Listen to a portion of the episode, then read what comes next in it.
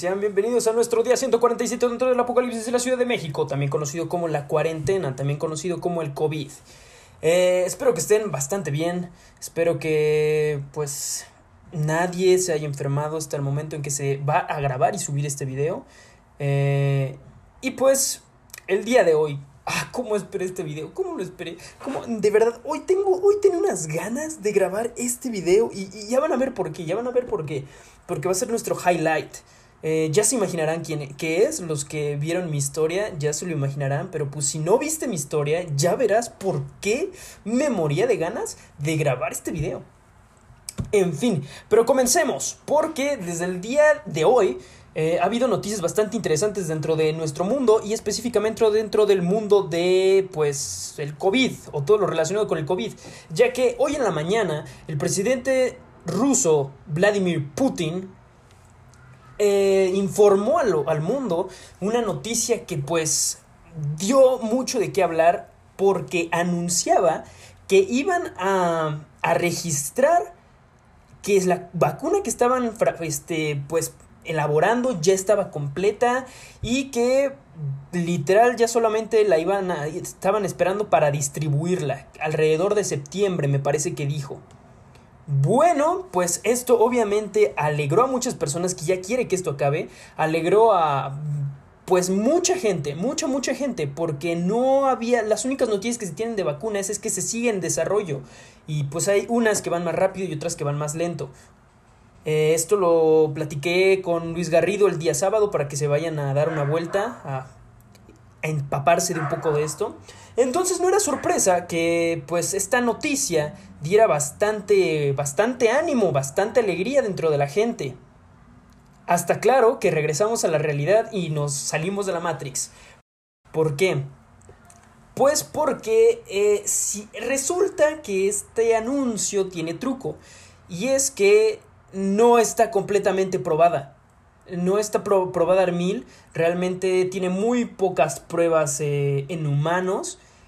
Y realmente es mucho más riesgoso esto, pues no hace falta decirlo. Es este, es una vacuna, por Dios santo. Y además, como estaba comentando este Garrido, Luis Garrido, eh, estas vacunas tienen un este rango de, de, inmunidad, tienen tanto porcentaje de, es de probabilidad de, de inmunidad. Entonces el hecho de que no se pruebe en humanos o que no tenga las suficientes pruebas en humanos es un riesgo altísimo. Entonces e, es desafortunado, de hecho la OMS llegó a decirles como, oigan, aguántense, no van a registrar ni madres o si lo registran no, no va a pasar nada porque su cosa esa que llamaron Sputnik 5 no está completamente probada y al, por, y, y, y al día de hoy representarían un mayor riesgo si la distribuyen. Entonces no se dejen engañar amiguitos, eh, esta creo que es una de las mayores fake news y pues de las más difíciles o bueno, de las más sorprendentes porque el que la dijo fue un jefe de Estado, fue un presidente. Eh, ahora, ¿cuál fue el pretexto, la justificación que dijo Vladimir Putin de por qué esta, de esta vacuna es buena o por qué es confiable? Pues porque la están usando sus hijas. Cosa que no está para nada probado, pero lo dijo. Entonces, chicos, eh, mantengan, yo creo que pues esto es Putin siendo Putin. Eh, a, lo, a, lo, mejor era, lo, esto lo más probable es de que haya sido pues de, eh, un acto planeado, porque se imaginan qué, qué tan estúpidos quedarían si no supieran que su vacuna que tanto están anunciando no está completa al 100 y creerían que sí. En fin, chicos, pues se, se desmintió esta noticia, tristemente no hay vacuna aún. Eh, es muy probable que haya a final de este año y principios del 2021, pero pues solo el tiempo lo dirá. Ahora, en noticias del mundo político de México, hoy sucedió algo interesante. ¿Y qué fue lo que sucedió? Bueno, pues eh, Emilio Lozoya, Emilito Lozoya Austin, que recordemos que no está aquí en calidad de, de criminal, no, no, no, está en calidad de testigo colaborador. que es un testigo colaborador? Pues alguien que brinda información relevante o, suficiente, o con suficiente peso para atrapar un pez más gordo. Es algo así como el programa de protección a testigos. Algo así. Bueno, pues el señor Emilio Lozoya Austin eh, el día de hoy levantó una denuncia en contra del expresidente y mi rey de mis reyes, Enrique Peña Nieto, y el que fue en su gestión el secretario de Hacienda y el posteriormente canciller titular de la Secretaría de Relaciones Exteriores, Luis Videgaray Caso. Esto alegando que pues durante su campaña, su campaña presidencial en el 2012 recibió cantidades exageradas de parte de Odebrecht provenientes de sobornos.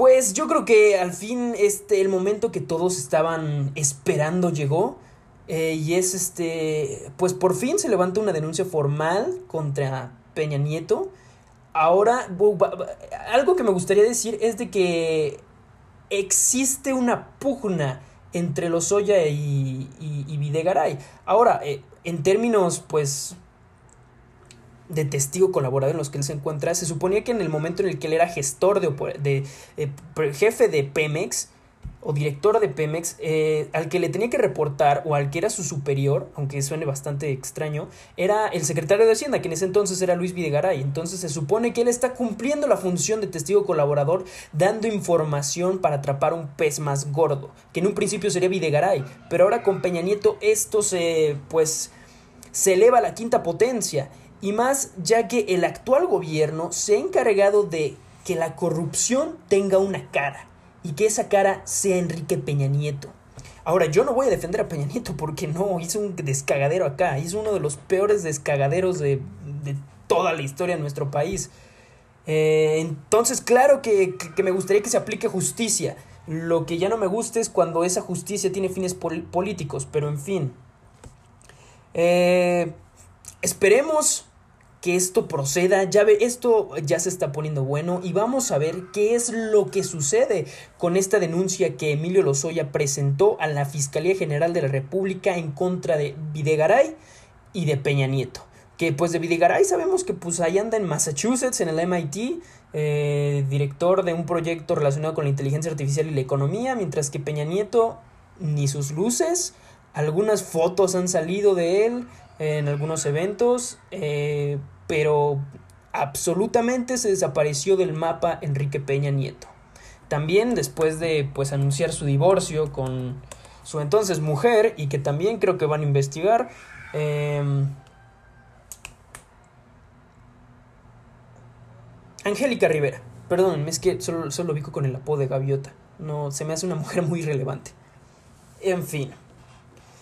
Ahora, vámonos al mundo electoral de la política estadounidense, ya que eh, el día de hoy por fin se escogió quién va a ser la vicepresidenta o la candidata vicepresidenta que va a ir a competir a las elecciones contra Donald Trump con, con Joe Biden. Así es, Joe Biden ya hizo formal, ya anunció quién va a ser su compañera de campaña eh, recordemos que la disputa estaba entre la senadora de Boston, Elizabeth Warren, y eh, Kamala Harris, que me parece que también es senadora, no estoy bastante seguro. Eh, y pues al final se decantó por Kamala Harris. Así que de por sí Biden ya había anunciado que su candidato a vicepresidenta sí o sí, vicepresidente, perdón, sí o sí iba a ser una mujer. De ley iba a ser una mujer, solamente de que pues se estaba viendo quién pues iba a ocupar el tan codicioso precio, y, eh, digo premio, y más aún cuando pareciera que Biden tiene la campaña prácticamente ganada. Ahora, si tú, amiguito, no sabes quién es Kamala Harris, no te preocupes, porque yo hasta la tarde de hoy tampoco sabía quién es Kamala Harris. Así que te comento un poquito acerca de quién es eh, Kamala Harris. Bueno, pues es oriunda del estado de, de la ciudad de Oakland, en el estado de California.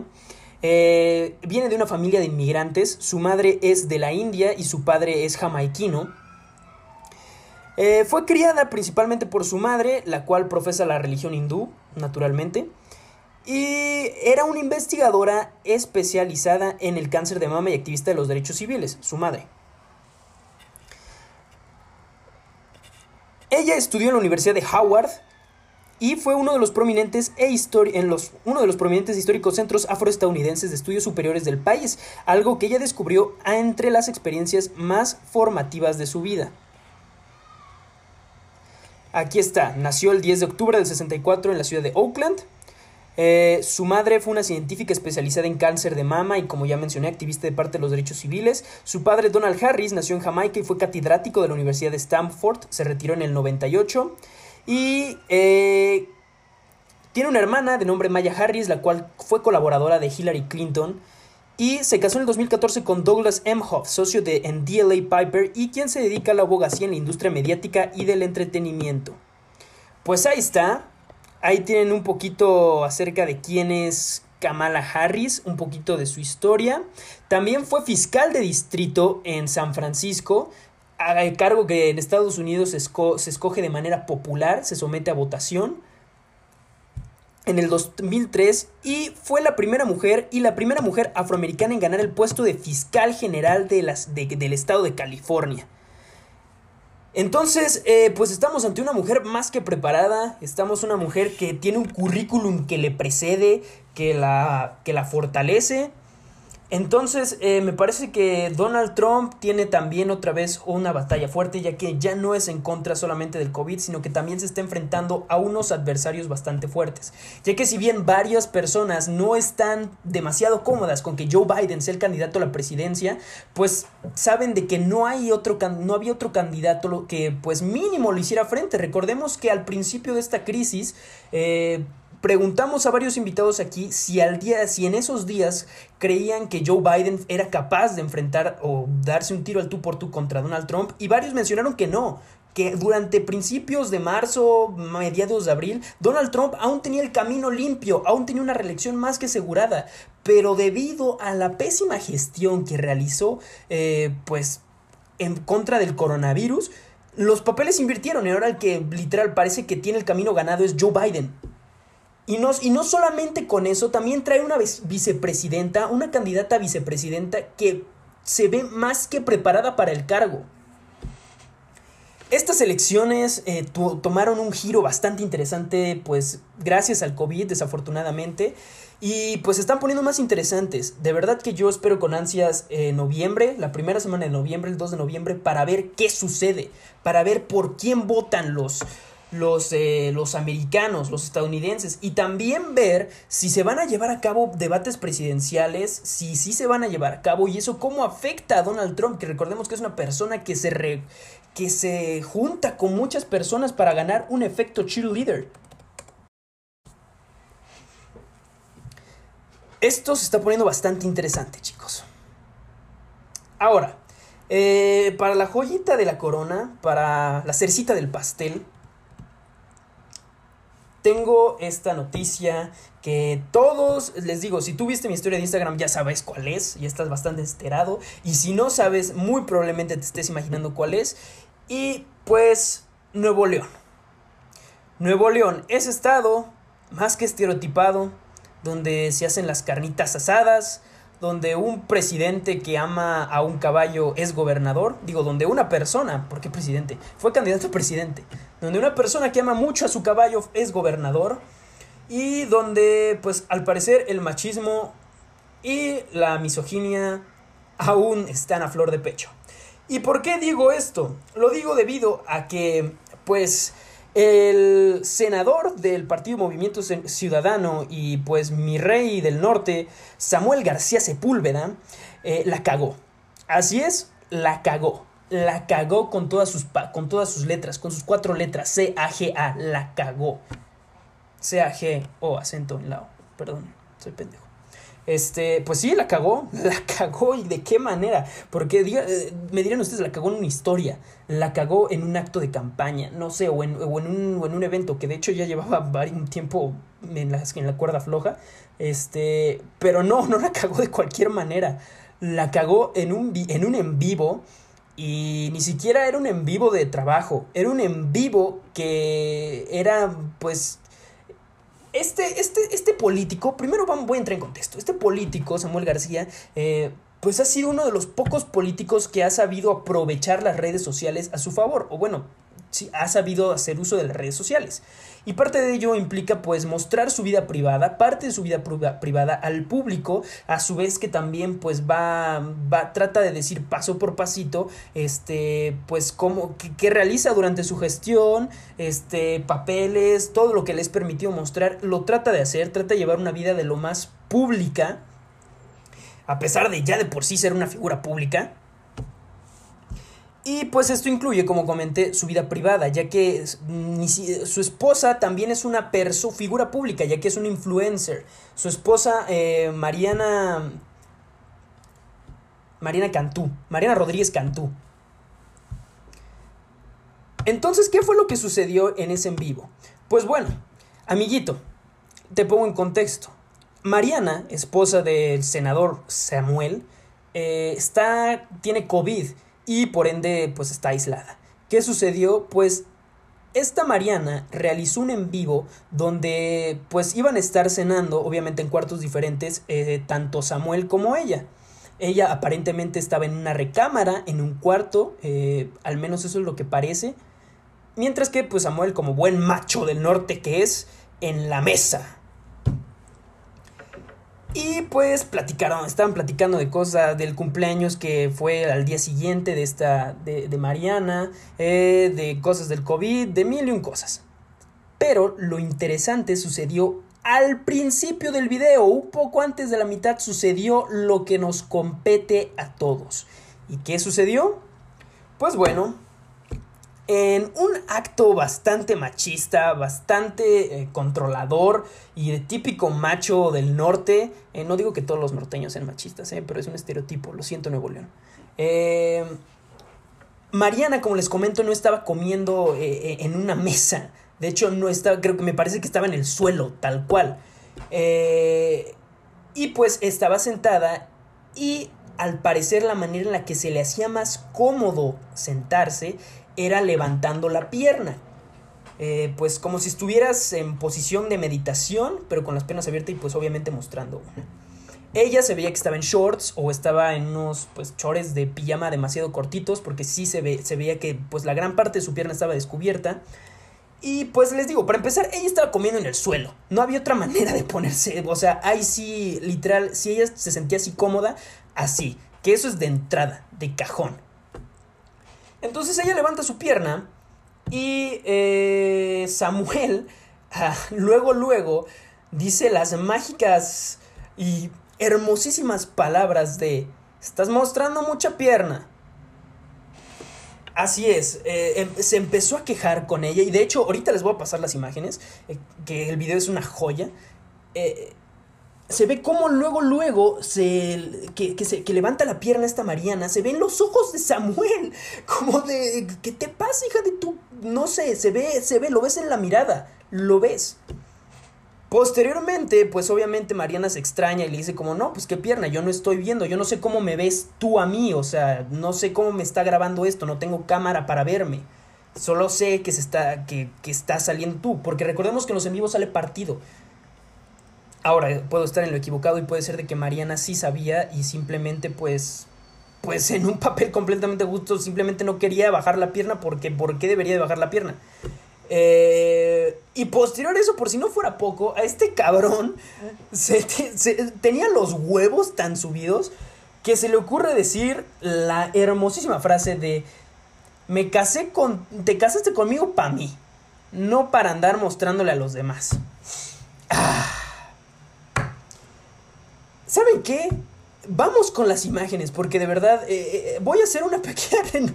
Eh, van a ver, esto, esto es bastante divertido. Vean esto, Evan. Oye, súbete la cámara, estás enseñando mucha pierna. Mucha pierna, nada más era mi rodilla, ¿no? Sube la cámara, estás enseñando mucha pierna. Chinelas. Pues que yo nada más me veo así. Perdón, perdón. ¿Ya? Que bajes la pierna, no andes enseñando la pierna.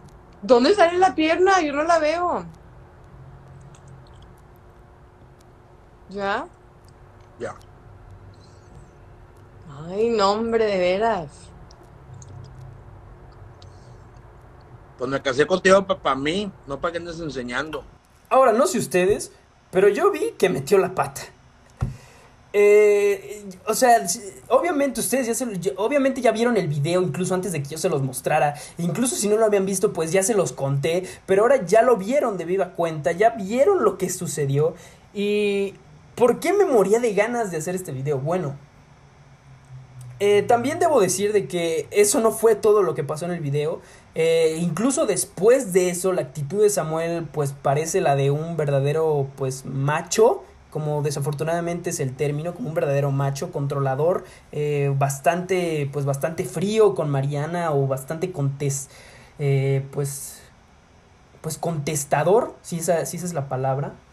Eh, me de ganas porque esta es una figura pública. Es, una, es un güey que, se que de verdad se ha esforzado en hacer su vida de lo más pública a, pesar de que ya de por sí es alguien, pues una figura pública, es un senador, por Dios santo. Y ahora eh, tuvimos un gran movimiento en marzo. Tuvimos, las mujeres tuvieron un movimiento impresionante en marzo.